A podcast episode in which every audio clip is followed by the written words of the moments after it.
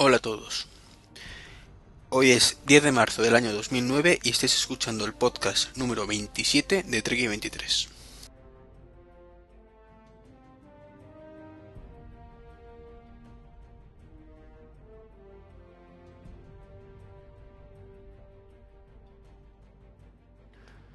A todos, acabo de llegar ahora mismito del trabajo y, como tengo una horita digo voy a, voy a grabar el podcast semanal porque se me ha complicado un poco esta semana y no sé si podré en otro momento. Y antes de nada quería mandar un saludo a los chicos de Apelando, con quien estuve grabando en, como invitado en el pasado, la pasada semana, perdón, y la verdad que fue una experiencia muy divertida, muy agradable, además una oportunidad para, para conocerlos un poco en persona, entre comillas, que, ya los conocía varios por Twitter, pero nunca había hablado con ellos. Entonces, bueno, pues un saludo desde aquí y, ya nos, seguiremos escuchando y, espero tener alguno más por aquí también. Aparte de, Jorge, claro que ya nos ha visitado un par de veces. Bueno, eh, esta semanita no hay tampoco mucho. Después del aluvión de novedades de la semana pasada, pues es normal. Después de la tormenta llega a la, la calma que no me salía la palabra. Y bueno, bien, hoy va a ser un poquito más personal. Personal en el sentido de vivencias un poco mías, de, de, mí, de mí conmigo mismo, como, como estoy, que se me lía en lengua la trova. Eh, lo dejo, no lo voy a cortar, venga. Pues eso, experiencias de mí conmigo mismo. Lo primero, he vendido el portátil. Si os acordáis del Q25, lo he comentado alguna vez. Mm, estaba contentísimo con él, pero le fallaba la batería. Y qué puñetas, que estoy un poquito enamorado de un MacBook. Entonces, pues. Lo he, se lo vendido a un compañero de trabajo. Tan contento que está el hombre. Me lo ha sacado por muy buen precio. Se lo he regalado prácticamente. Menos de 300 euros, con eso os digo todo. Y y bueno, eso significa que me voy a pillar un MacBook. Concretamente, ya lo tengo decidido, el MacBook, por supuesto, de aluminio. Bueno, podría ser el blanquito, pero no, de aluminio. El modelo superior, el de 14, de, de, 14 no, perdón, de 13 pulgadas, pero el de 2,4. Lo digo de memoria, ¿eh? O sea que puede ser que, que me equivoque en algún dato. Bueno, se trata del de que cuesta 1450 euros más o menos. Eh, pues ese, con teclado y iluminado. Y pantalla LED, bueno, eh, las características que ya conocéis todos, vamos. Todos los que andáis un poquillo metidos en el mundo Apple. bueno, pues ese. ¿Por qué no el anterior? Que a fin de cuentas es lo mismo, con un procesador un poquito más lento y sin teclado retroiluminado? Pues por varios motivos. Lo primero, que como no, me, no soy de los que cambia de portátil cada año, ni de ordenador cada año, pues cuando lo compro me gusta pillarme uno ligeramente potente. Sí, ya sé que no hay prácticamente diferencia de potencia entre uno y otro y los que tienen el d 2 pues no se quejan. Yo lo entiendo. Pero yo prefiero algo un poquito más potente quizás sí, prácticamente igual que el Mac que tengo actualmente. Porque, aunque mi ordenador principal va a seguir siendo el Mac, el iMac, perdón, quiero utilizarle como, como principal cuando no tenga el Mac a mano. El iMac, que los dos son Mac, perdón.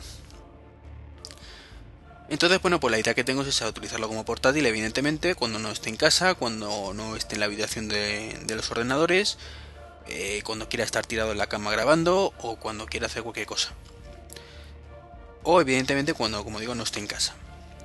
Y si hay algo que mejoraba mucho es, por ejemplo, eh, no tener la potencia a lo mejor que tengo en casa para cosas normales. O sea, no pretendo, aunque con este caso será prácticamente igual, ¿no?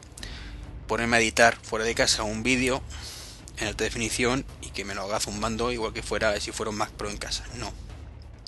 En este caso va a ser parecido al iMac pues porque va a coincidir la potencia, ¿no? Porque también mi Mac es un poco antiguo realmente. Aunque lleva conmigo menos de un año, ya sabéis que es el modelo anterior. Entonces, bueno, he estado también mirando el Air, pero aparte de que sube de precio, el que no tenga DVD mm, me tira para atrás. Y es una de esas cosas que no utilizo prácticamente nunca, a pesar de, la charlita el otro día que tuvimos donde, en Apelando, ¿no? Pero me gusta tenerlo ahí. Ya no solo para ver una película en un momento dado, sino para grabar algo o meter algo. Entonces, en un portátil, a ver, os digo, el del Mac, el que digo yo, el MacBook, en el del Q25 le he utilizado contadas veces fuera de casa el DVD. Pero entre otras cosas porque era externo el DVD que tiene es un dock y ahí pinchabas el portátil. Entonces si estás fuera de casa no tienes eso. Pero alguna vez sí lo he echado de menos. Entonces quería yo que tuviera eh, unidad de lectora y grabadora. Eh, eso es por lo que cojo de forma más absurda de liarme. Creo que os contándolo de la potencia. Bueno. El caso es que el apartado de VD es importante para mí. Aunque insisto, no lo utilizo prácticamente, pero bueno, es un capricho. Y otro capricho que me apetecía tener es el teclado retroiluminado. Es una chorradilla, pero puede venir bien en alguna situación. En alguna. Entonces, bueno, tampoco creo que sea tan caro en proporción. Hablamos de escasamente nada. Creo que son 200 euros. Bueno, vale, es una pasta. No, no digo que no sea dinero 200 euros ni mucho menos. Y por 200 más tengo el MacBook Air, pero ya te digo que tienen poca potencia en comparación con el Mac normal y tiene el problema de, del lector de DVD. Aunque tengo uno externo que lo conecto, igual que hago con el MPC y, y hacía, ya digo, con, con, el Q25, que es el que me llevaba realmente el lector externo, pero es un coñazo. Entonces, para una cosa puntual vale, pero no me gusta. Entonces, bueno, ya os contaré. Me voy a esperar al evento del día 24. Si es que hay evento. Y os digo porque no es que crea que van a anunciar nueva renovación ni nada por el estilo. Pero no me quiero arriesgar, os lo digo sinceramente. O sea, si se confirma el evento, que será la semana que viene de confirmarse, si no lo compraré la semana que viene, me esperaré a ver qué pasa, porque MacBook nuevo no van a sacar, pero quizás o lo bajen un poquito de precio o, o suban un poquito las características, no lo sé. Ya digo, no es que crea que lo vayan a hacer, pero teniendo en cuenta que estamos hablando de una semana, o dos semanas, perdón, mm, no os esperaría vosotros, digo yo. Aunque ya sé que luego lo puedes devolver y todo el rollo, pero ¿para qué me voy a complicar? O sea, no me urge, eh, no necesito el portátil para allá, o mejor dicho, lo necesitaría tal vez para este fin de semana, pero como no lo voy a tener a tiempo, ni me molesto. Entonces, bueno, esa es la, un poco la, la idea que yo tengo. Sé que muchos no la compartiréis, yo digo lo que pienso. Entonces, bueno, pues, pues eso, ya os contaré cuando lo compre. Como digo, en principio espero para la semana que viene, no la siguiente, comprarlo. Si es que no se confirma el evento y si no, la, la, posterior.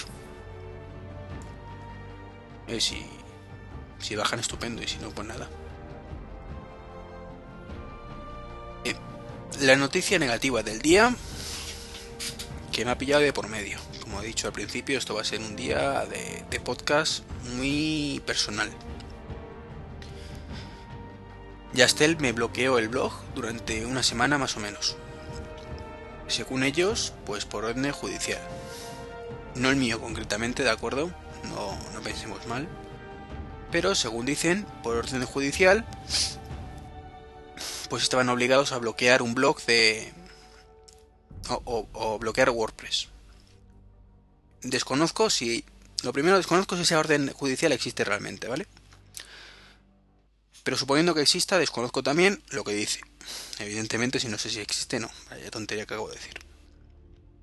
Entonces, mm, a lo que me refiero con lo que dice es que no sé si ponía bloquear este blog o esta IP. Porque lo han montado fatal. La idea está claro que era bloquear un blog. Entonces, no sé si habrá habido algún iluminado en este caso el juez, que haya dicho que bueno, que como ese blog está alojado en la dirección patatinpatatero.patatero.5, pues que bloqueen esa dirección. Con lo cual, todos los blogs prácticamente alojados en WordPress que estaban en esa dirección, bueno, todos los que estén en esa dirección, me refiero que muchísimos blogs de WordPress están en esa dirección. O sea, están afectados, que yo tuviera constancia, por ejemplo, el de no todo iPhone también. Capa 2. Claro, una semana sin poder acceder a los blogs de Yastel, porque es un tema de Yastel, es un putadón. Pero es que llamaba por teléfono y una vez que decían que era un problema de mi DNS, que patatín patatero. Otro que la orden judicial. Y otro que era una incidencia masiva en los DNS. Bueno, el caso es que desde ayer por la noche que me avisó Sajit, pues ya está por fin funcionando el tema. Entonces, me alegro que ya lo hayan solucionado. Me parece un poquito lamentable. Porque creo que si se han dado cuenta del problema, lo podrían haber solventado mm, a tiempo, mucho antes. Me parece lamentable que por orden judicial hagan estas cosas. Pero bueno, el caso es que Yastel decía, o, según leí o escuché, pues decía que eran los primeros, que realmente es que había salido la orden judicial y ellos habían sido los más rápidos en aplicarla. No sé si será cierto o no, el resto yo no he escuchado que tengan problemas, o que hayan tenido ningún problema, o que lo han hecho bien desde el principio y han bloqueado el blog conflictivo. Esperemos que sea así.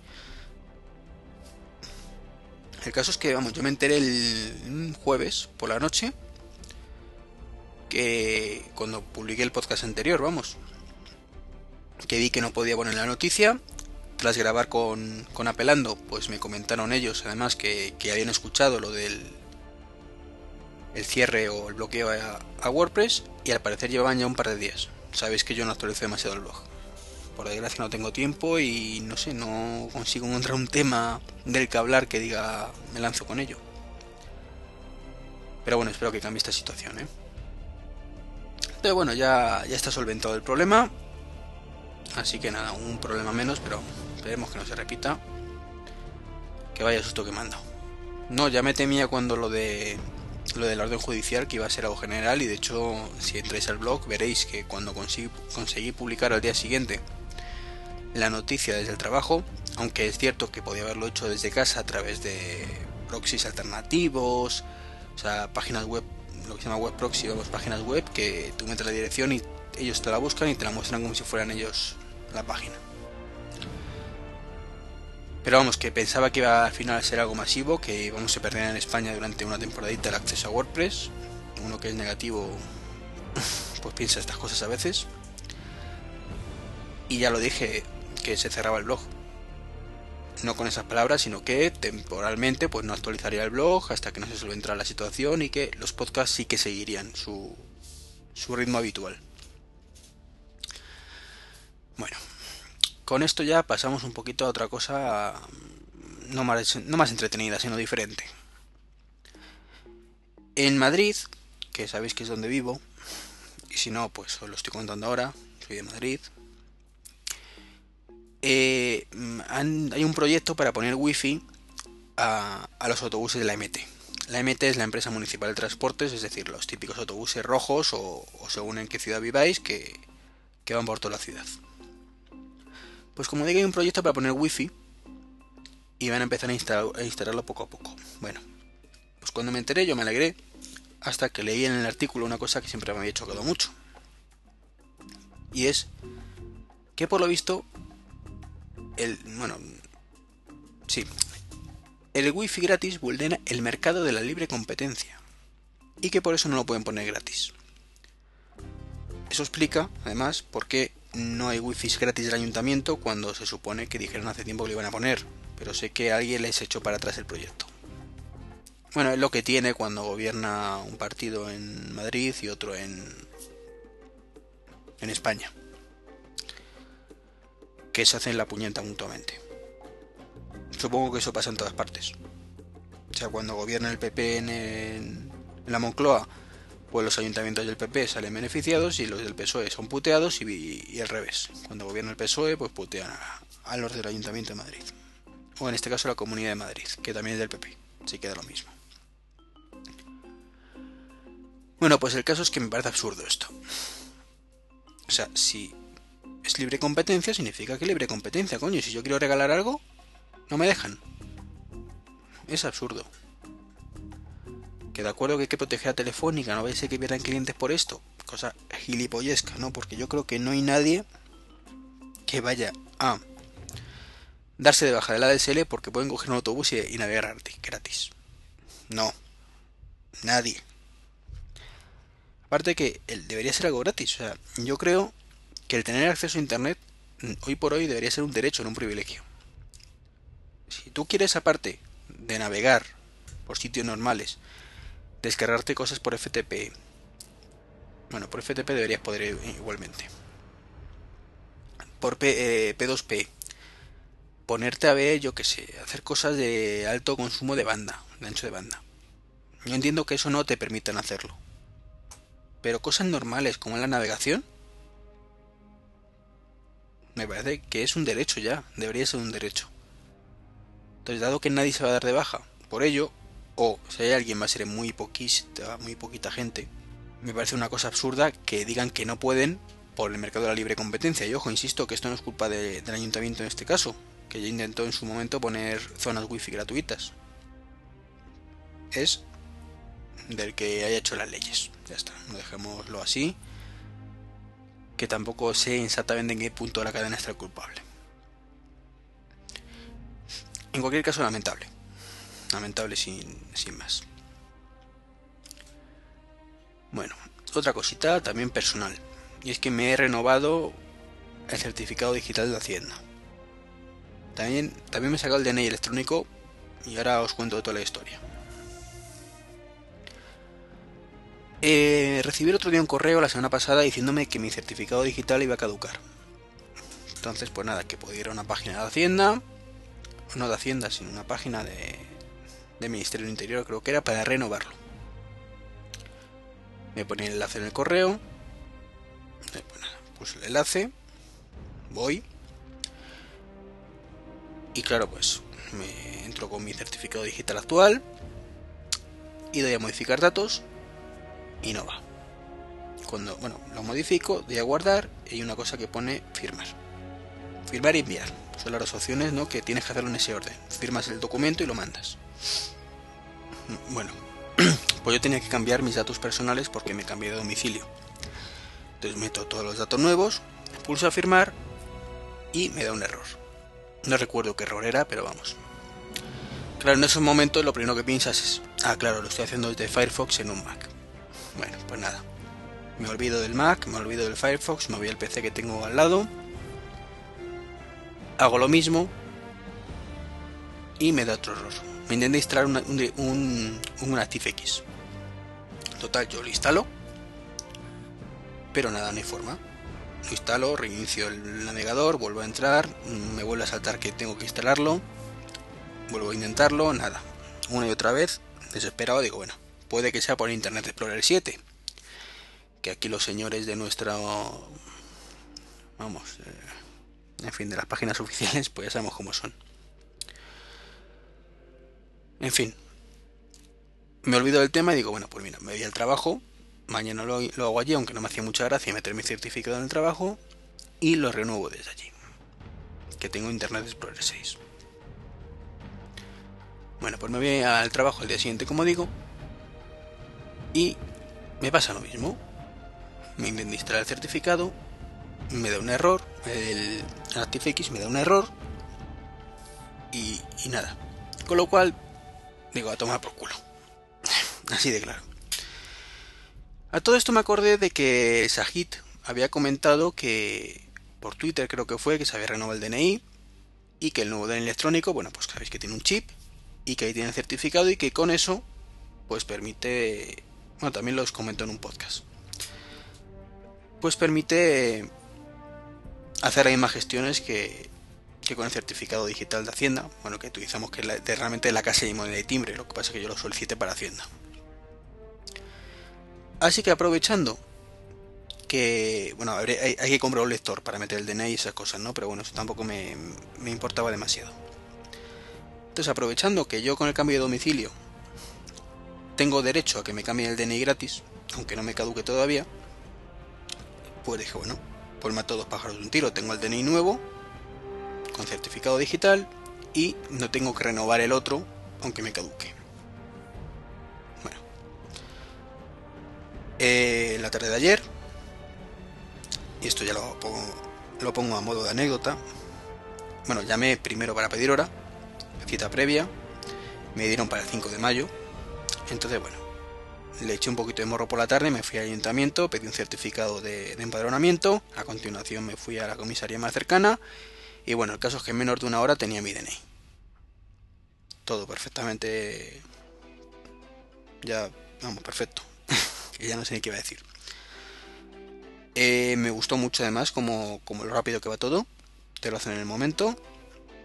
Ya no te pringan el dedo de tinta. Ahora es todo un escáner. Y me hizo gracia la forma de... Te, dan un pin, igual que el del banco, una hojita, pero puedes cambiarlo allí mismo en, una máquina que tienen. Entonces es bastante curioso, ¿no? Porque metes tu DNI, te lo lee, dices, he olvidado la contraseña, porque es más rápido que decir cambiar la contraseña y meter la otra. Y lo que hace él, te pide la huella. Pones tu huella, te la lee y ya te pide la nueva contraseña. No, me, me gustó a mí eso de, de meter la huella parecía la cosa seria, ¿no? el caso es que hoy, ya con el DNI y todo el rollo, bueno, ya me compraré el lector y todo, que no sé cuál haré, cuál compraré, pero bueno, eso ahora eh, lo dejamos de lado, ¿vale? Os que comento a lo que iba yo. La renovación del certificado de Hacienda. Eh, después de este pequeño lapsus, pues vuelvo a ese tema. El caso es que esta mañana estaba en el trabajo y se me ha ocurrido una cosa y es un problema. Y es decir, vale, yo tengo el lector en casa, pero ¿y si no estoy en casa en ese momento y necesito hacer algo? Entonces digo, voy a, renovarme el certificado, voy a informarme bien cómo va esto. No vaya a ser que me pille, que de acuerdo que hoy por hoy, salvo para la Hacienda y dos cosas más, no necesitas el certificado para nada. Y de hecho, es Hacienda. O sea, para las otras cosas suele mm, tener otras alternativas. Entonces, bueno, pues sin darle mayor importancia, como digo, pero el caso es que prefería tenerlo por si acaso. Además yo tengo el certificado en bastante accesible en un pendrive y en Dropbox, entonces sí es un poquito peligroso quizás tenerlo en internet, pero se supone que Dropbox es seguro. Y si no, sabéis que cuando me importas te pide una clave que solo me la sé yo. Bueno, el caso es que solo he visto que una, una cosilla que no me había fijado anteriormente, cuando, he ido a intentar renovarlo otra vez y es para evitar errores habituales pulse aquí. Yo entiendo un error habitual como algo que falla de vez en cuando y, y que bueno, que si se da unas circunstancias que tienes un software particular instalado y te crea una incompatibilidad con el generador de flujo del campo inverso de la página web, te puede fallar. Pero claro, no me esperaba que ese problema habitual fuera que te casque como me cascaba a mí. Y yo, claro, leo las instrucciones para solventarlo y flipé en colores. No por la complicación en sí misma, porque no es complicado, al menos para un, un, usuario medianamente avanzado, pero claro, me pongo en el lugar de la gente que no es usuario avanzada, no son usuarios avanzados, perdón, que ellos son de siguiente, siguiente, siguiente y poco más, y, yo creo que nadie lo va a renovar. Y es que pone, para, para, por si al pulsar el botón firmar, obtengo el mensaje de error, ha ocurrido un error al firmar el contenido. O error, el servidor automatizado no ha podido crear el objeto. Vamos, lo que me pasaba a mí, ¿no? Pues lo que tienes que hacer, y ojito al tema, es tenéis que descargaros el Microsoft Capicon 2.1.0.2, que es el control ActiveX que me quería instalar a mí eh, tanto en casa como en el trabajo. Y que daba error. No, bueno, no daba error, te dice que vale, pero luego sí, te lo vuelve a pedir. Bueno, te lo descargas pulsando aquí. Vale. Aceptamos barco. Creo que no debería admitirse que una vez que te lo has instalado por el otro lado, fallara. Debería ser algo que funcionara perfecto porque tiene que ser para una persona que no sepa nada de informática y que todo esto le suena chino. Bueno, pues una vez instalado, tienes que cerrar el navegador y meterte en C archivos de programa Microsoft Capicon 2.1.0.2 SDK barra lib barra x86 como para aprendértelo de memoria te coges un fichero llamado capicon.dll y te lo copias donde pone Windows C 2. barra Windows System 32. Y no contentos con eso, ¿eh? te hacen meterte en ejecutar y poner regsrv32 capicom.dll, Bueno, el rec SRV32 no, no es más que para registrar en el propio Windows el componente que le digas a continuación. Y es algo que en teoría debería ser transparente para el usuario. Mucho menos cuando estamos hablando de un tema como el que estamos hablando. Y bueno, el caso es que si te sale DLL registra server en capicom.dll, bla bla bla bla, se realizó con éxito, que está todo bien. Y ojito que si tu sistema es Windows Vista, deberás desactivar el control de cuenta del usuario. Vamos, como veis, súper intuitivo, súper amigable, súper sencillo. Pues sí, señores. Es lo que hay que hacer para renovar tu certificado digital. O sea que para sacártelo tienes que irte a tomar por culo a un... algo de la comunidad o... bueno, uno de los centros que tienen acuerdo con la fábrica de moneda y timbre para que te lo gestionen. Ir allí, después te los... y no recuerdo mal porque ya lo hice hace un huevo de años, hace tres años.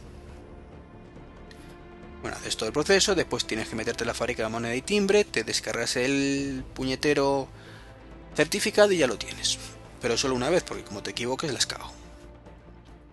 Y para renovártelo, pues es misión imposible, con lo cual casi que caduque y vuelvas a hacer lo mismo, que al menos sabes que funciona.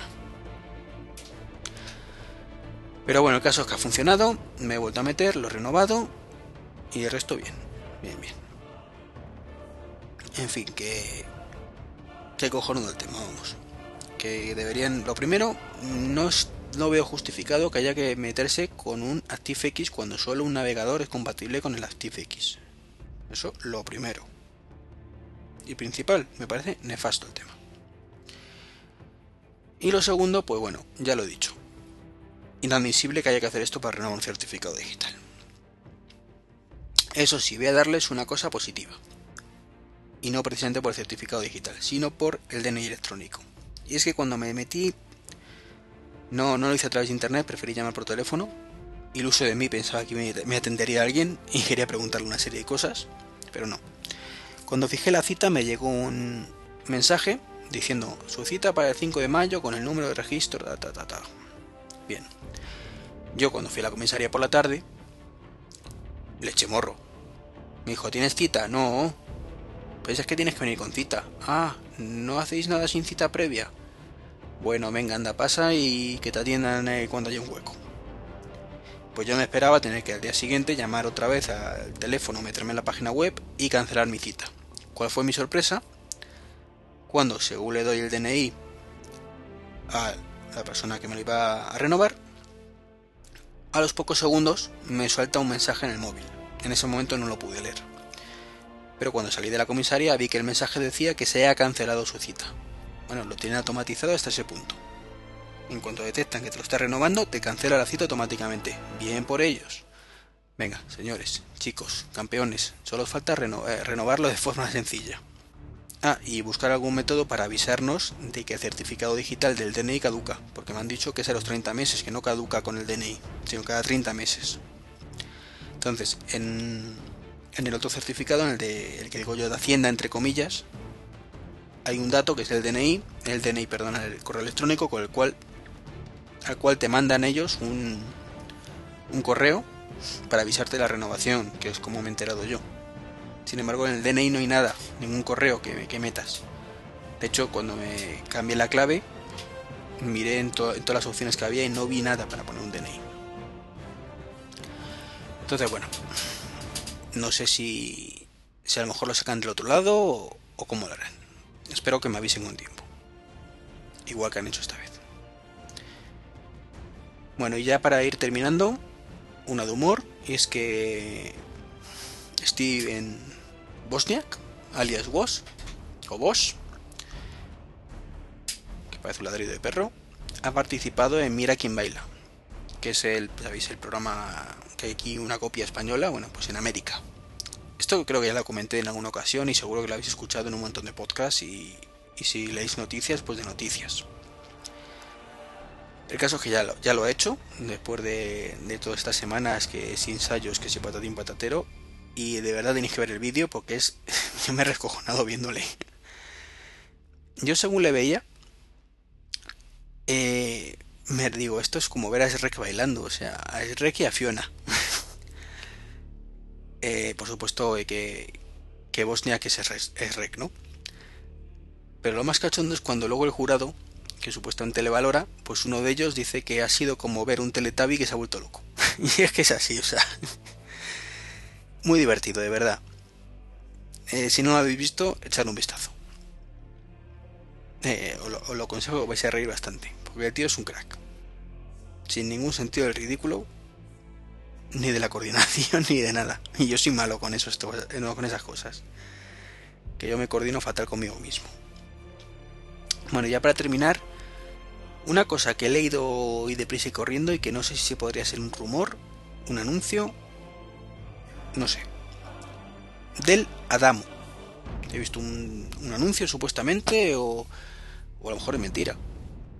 Pero por la forma de fabricarlo es un Dell que sale de una pieza de aluminio, bueno, de metal, no se ve el aluminio. Y que se llama Dell Adamo, que va a ser un portátil. ¿A qué me recuerda eso? Mm, ¿Carcasas Unibody? ¿Es el principio de copiar a Apple una vez más? Veremos cuánto cuesta si sale. A ver si el resto de, de personas que no son un poco maqueros despiertan y se dan cuenta de que fabricar una cosa con un unibody es caro. Y que los precios de los MacBook pues no son tan caros para teniendo en cuenta esto. Entonces, bueno, es un, es un principio. Veamos si la industria coge la idea, que me parece estupendo, porque dará lugar a, a portátiles de mayor calidad. Y estaremos aquí para, para verlos y disfrutarlos. Que aquí, como siempre, gana el usuario. Y bueno, ya está. Con esto y con esta grabación express súper rápida e improvisada, termino. Un podcast de un poquito más de media hora, bastante más corto que el anterior, pero bueno, el anterior también tuvo invitado sorpresa de última hora. Y para los siguientes espero tenerlos también. Esta semana es que no me... O sea, los que me seguís por Twitter habéis visto que normalmente antes de grabar, una hora antes así, digo, voy a grabar. ¿Alguien se apunta? Y en una ocasión, pues, Mael J se, se apuntó, que se va a apuntar más veces. O sea, ya me lo ha dicho. Yo lo he comentado una otra vez. Y la semana pasada, pues Jorge de Apelando, pues también se apuntó. Eh, tengo grabaciones pendientes, por ejemplo, con Mitch de friqueando.es, que espero grabar con él la semana que viene. Y también con Roberto Cortador de No Tengo iPhone, que también lo tenemos ahí pendiente.